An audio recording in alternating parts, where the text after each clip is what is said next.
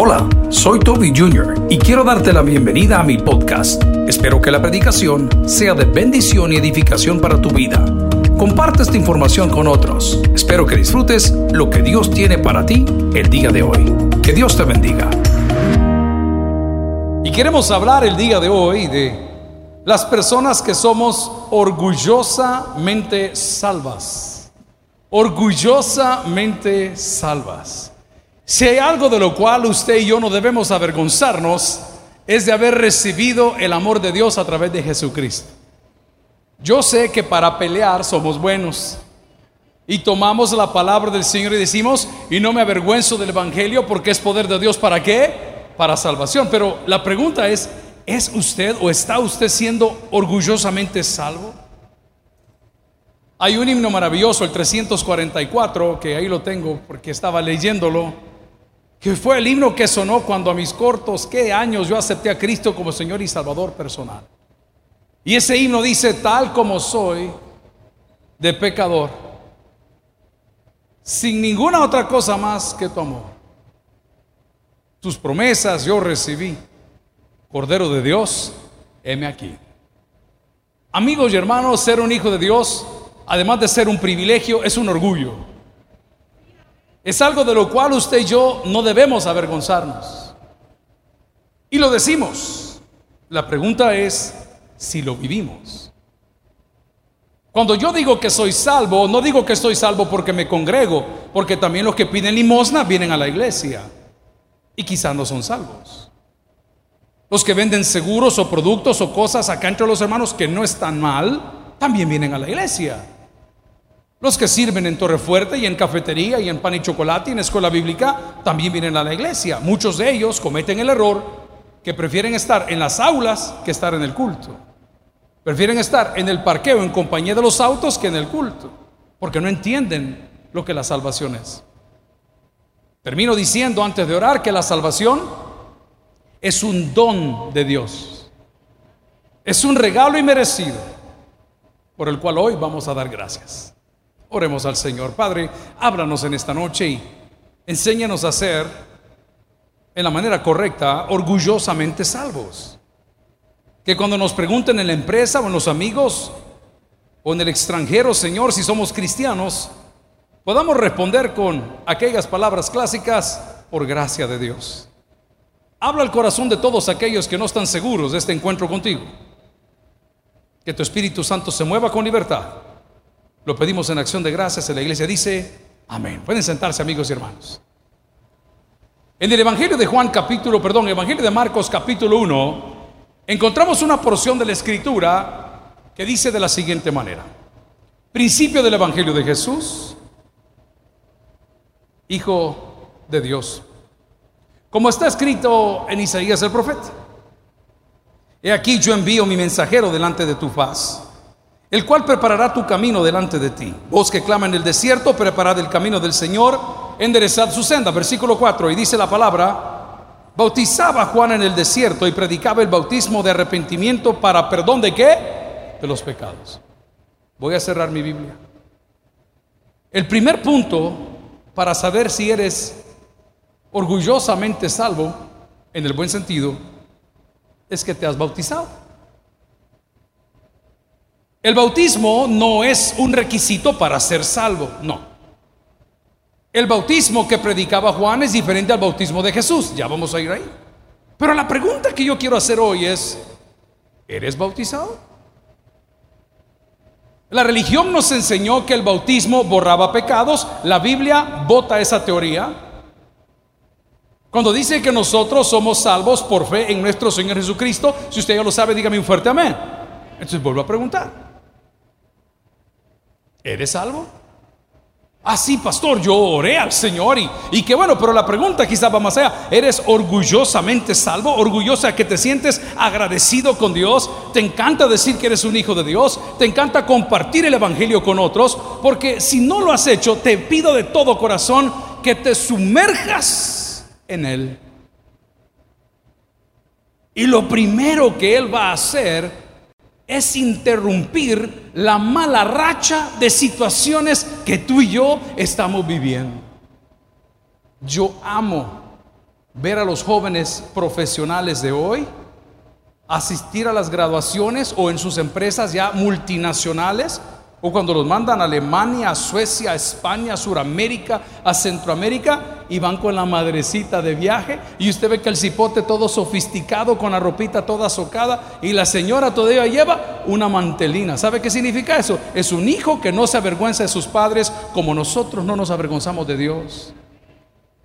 Amigo y hermano, ser orgullosamente salvo es buscar una oportunidad para dar un testimonio. Decía el pastor Jorge, estuvimos predicando ahí, predican todos los días. Simplemente ayer cambiamos la rutina de un penal a una Bartolina. Es lo mismo todos los días, no es una novedad, eso hacemos todos los días.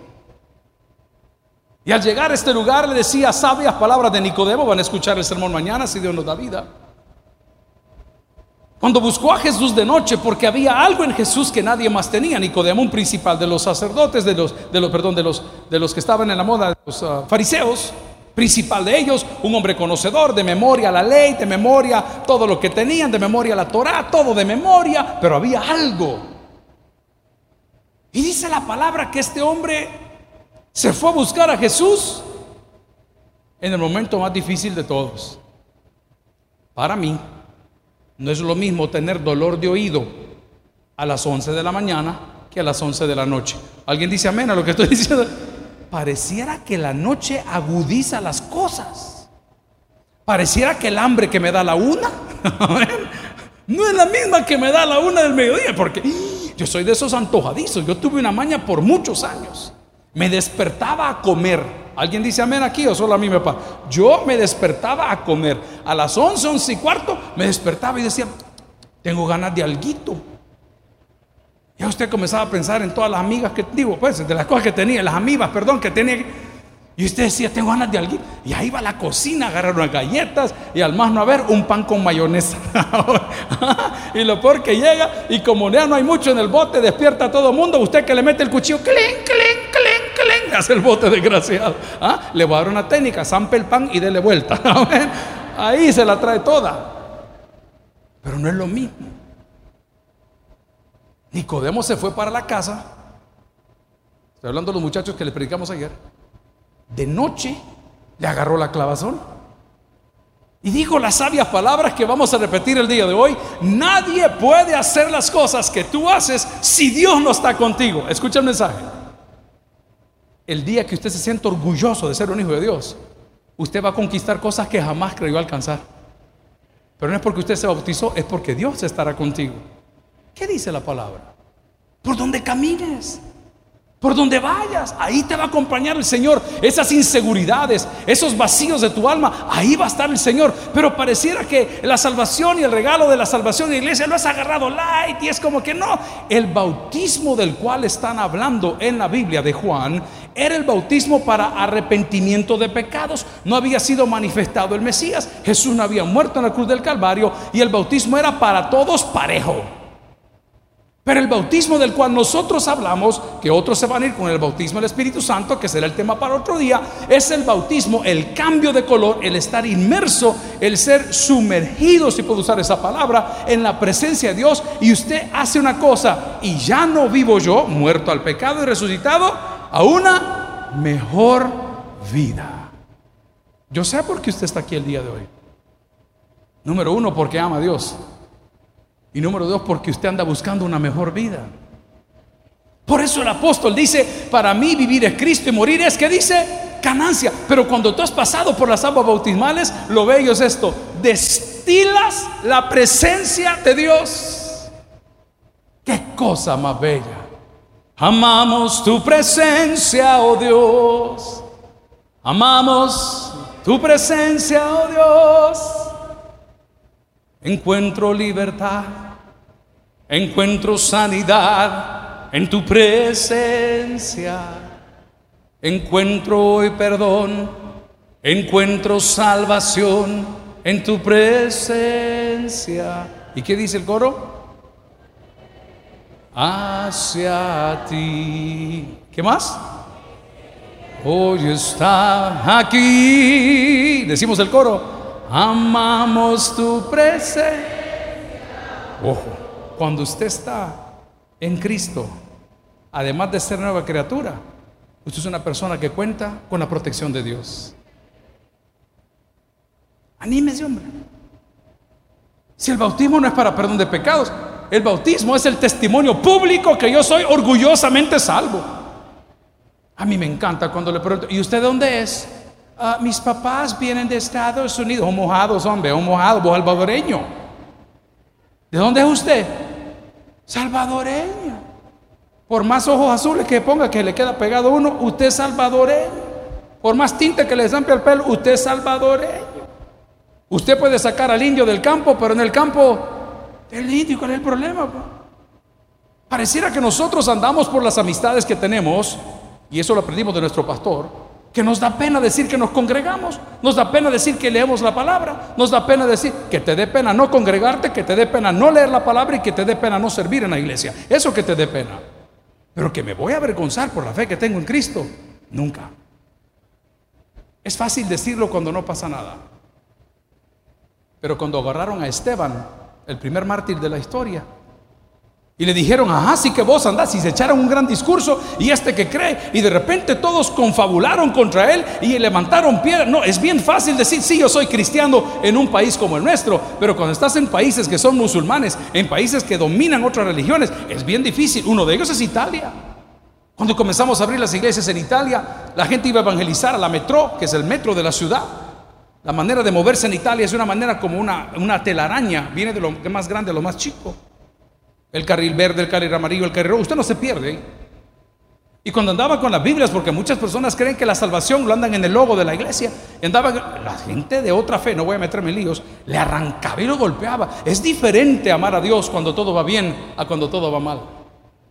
Pero el que ama a Dios cuando todo va mal, ese es el que conoce a Dios. Amigos, hermanos, el bautismo, gloria al Señor, que estamos leyendo el día de hoy, porque vamos estudiando versículo a versículo, es nada más y nada menos que el testimonio que te sientes orgulloso. Escucha bien, no de haber amado a Dios, sino de haber sido amado por Dios. ¿Cómo te va a dar pena? ¿Hay alguna persona que usted quisiera conocer que no conoce? Yo quisiera conocer al mejor jugador del mundo a pesar que perdieron. ¿Ah? yo, quisiera conocer a, un Pelé, por ejemplo. Hubiese querido conocer a Maradona. ¿Y qué hace usted? Se toma la foto y la pone en la entrada de la oficina, como que es la vacuna. ¿Ah? Al lado de la pechera, ahí tiene la vacuna.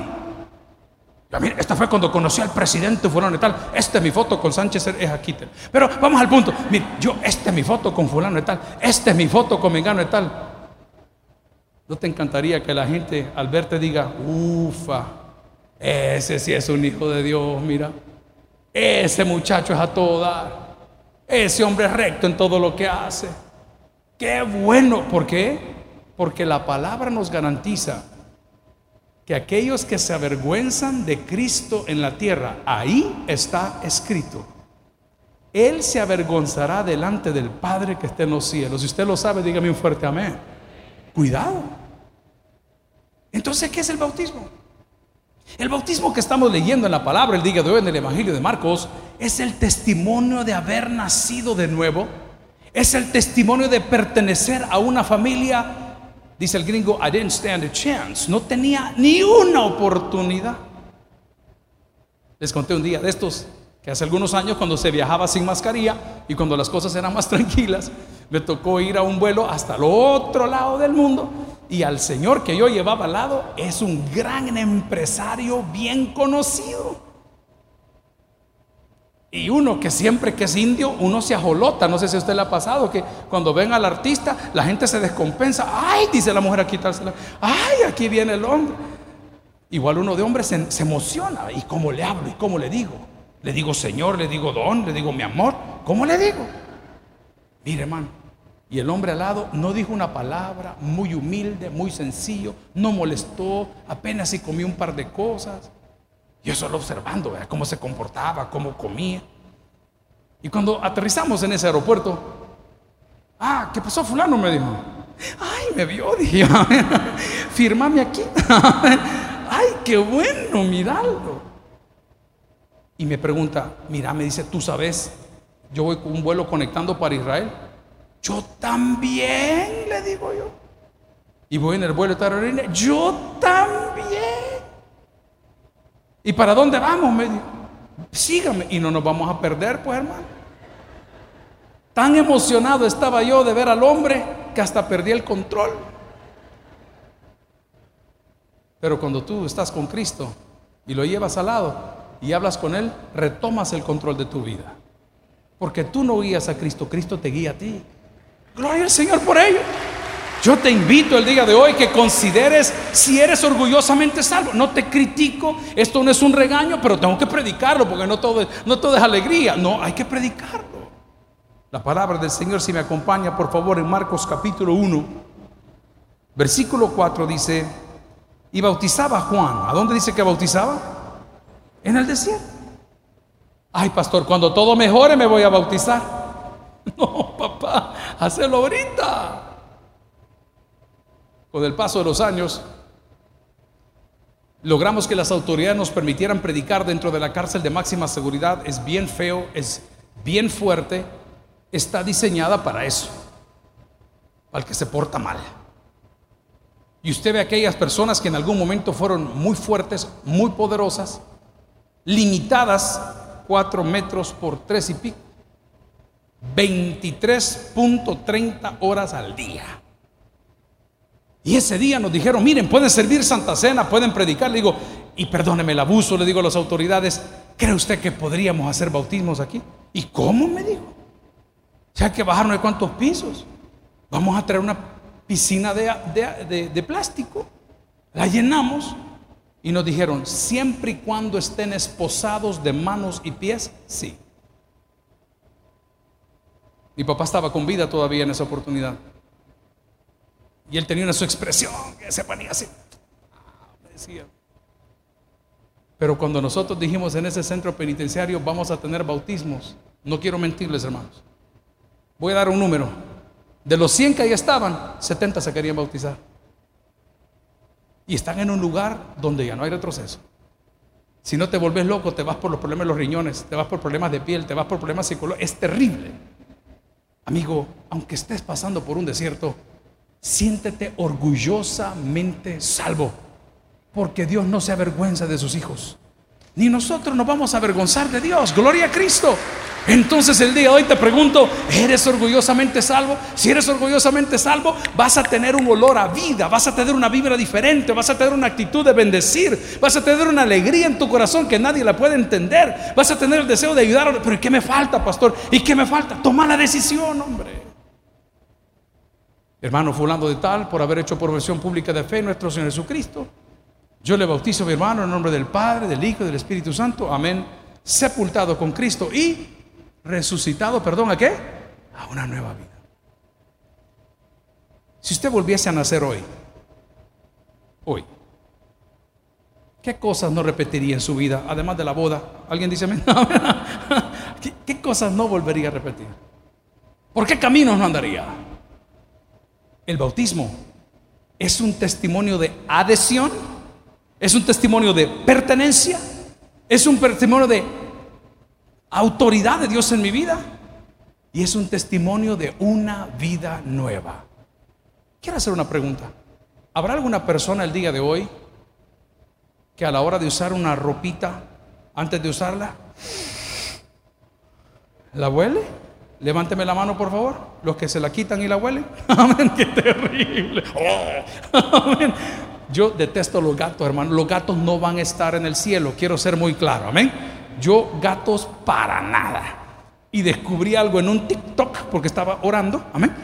Y resulta ser que un gato cuando usted agarra un peine, un peine, se entiende un peine, y le hace así al peine, el gato le hace ¡ah! como y, le digo a Jorge que tiene un su gato que ya lo partió en cuatro. Imagínese, ese hombre le arrancó las cosas que le quita. Y, le digo yo, Jorge, le digo, hace la prueba. ¿Qué pastor me dice? Anda, agarra un peine al lado del gato y le haces así, para ver cómo actúa el animalito. Pero ¿por qué le estoy contando estas cosas? Amigo y hermano, cuando entras en la presencia del Señor y la presencia del Señor está en ti y tú naces a una nueva vida, los errores pasados ya no son errores, son lecciones. Son lecciones. Mire qué lindo ya, aquel errorazo, ese rumor, ese tropiezo, eso que hiciste mal, eso que dijiste mal, ya no es un error. ¿Por qué? Porque ya no vivo yo más. Cristo vive en mí, te lo voy a probar. El apóstol Pablo, antes de ser el apóstol Pablo, se llamaba Saulo de Tarso, asesino en serie, sicario, terrible. La gente le tenía miedo, al igual que a su papá, terrible.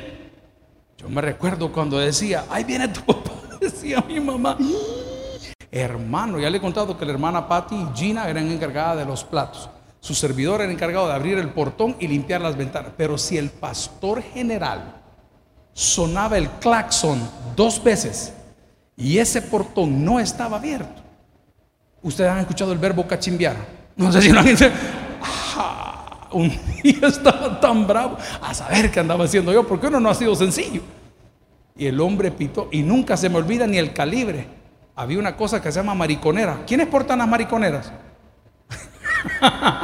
Vaya usted a saber, amén. Estaba la mariconera aquí del hombre y no saca la pistola y me pega un cachazo. Ahí se me olvidaron todos los libros de la Biblia, hermano. A todos no me los puedo de memoria. Un solo cachimbazo y para afuera. Y otro día, para los que vivieron la guerra, había una balacera terrible en la Universidad Nacional. Nosotros vivimos en la colonia Miramonte, calle Toluca, número 3033, arribita Metrocentro, hasta ahí llegaba todo, había un montón de casas. Y praca, pa, pa, praca, pa, pa, pa, pa, pa, Y nosotros de niños, pues acostumbrados. Y el pastor llegó al mediodía, hermano, yo que cierro el portón y me quito porque había que ponerle esos pasadores, ¡pam! Un disparo. Pero que yo lo fuera a hacer, espera jamás. Amigo y hermano, ¿no te gustaría el día de hoy convertir tus errores en lecciones? ¿No te gustaría que todas las cosas horribles que pasaste en tu juventud o las que vas a seguir pasando en tu vida puedan ser simplemente una lección de vida? Porque ninguna de ellas fracasaste, porque Dios siempre estuvo contigo.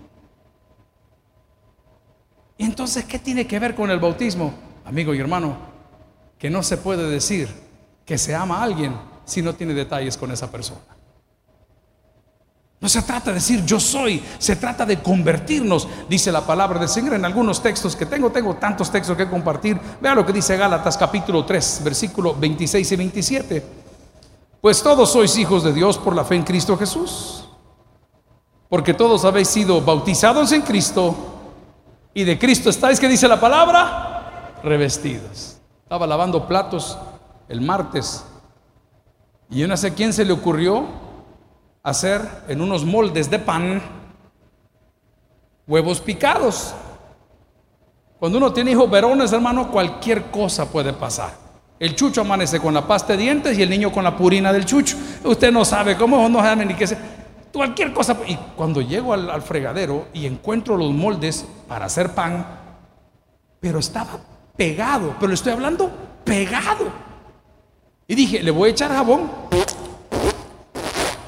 los dejo con agua y al día siguiente van a despegar. Hermano, como que era adulterio, no soltaba nada. Agarré la esponja nueva, valga la propaganda, 3M de la verde, que le lijas el alma, amén. Si no le saque el, problema, le lima los dedos. Y dije, no me le voy a achicar. No dije así, dije otra palabra. y, comienzo a darle y a darle. Hermano, no, ah, no, dije yo. A mí si algo, yo soy necio. ¿Alguien me acompaña el día de hoy? Fui a sacar un cuchillo. A mí no me vas a ganar. A mí me va, aunque me la cabe, no es mía. Pues. Raca, raca, raca, raca. Al final, hermano, parecía un hombre enfermo traumado por un molde de hacer pan lleno de huevo. Yo detesto el desorden, pero se lo saqué. Entonces llamé a concilio en la familia, menos a la causante de todo, y le digo, ¿quién cocinó esta comida? ¿Ah? ¿Ah? Con otras letras, ¿quién cocinó esta comida? Hijo, solo tenés que ponerle aceite. Y son. Ay, no. Entonces, ¿para qué lo haces, pues, amado? ¿Para qué lo haces y no había? Ok, lea conmigo el versículo, va a entender lo que le digo. Dice la palabra del Señor en Gálatas 3, 26 y 27. Pues todos sois hijos de Dios por la fe en Jesucristo. Pero todos los que habéis sido bautizados con Cristo, de Cristo estáis, ¿qué dice la palabra? No le va a pegar nada.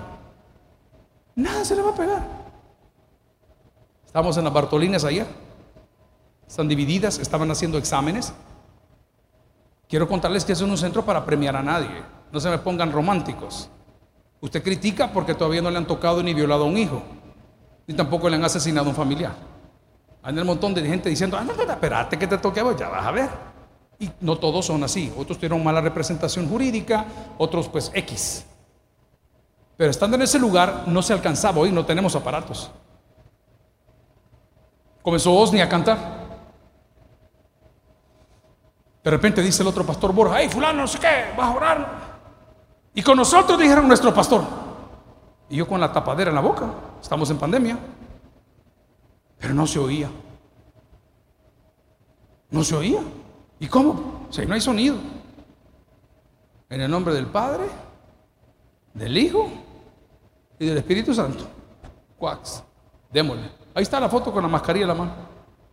Estoy ilustrándolo de la peor manera, pero es la manera como yo vivo, hermano. Si a usted le sirve, amén. Si no, pues voten dice que ningún arma forjada va a tocar a aquellos que caminan al lado del Señor. Yo sé que son cosas pequeñas. Y a predicar y a hablar y a cantar.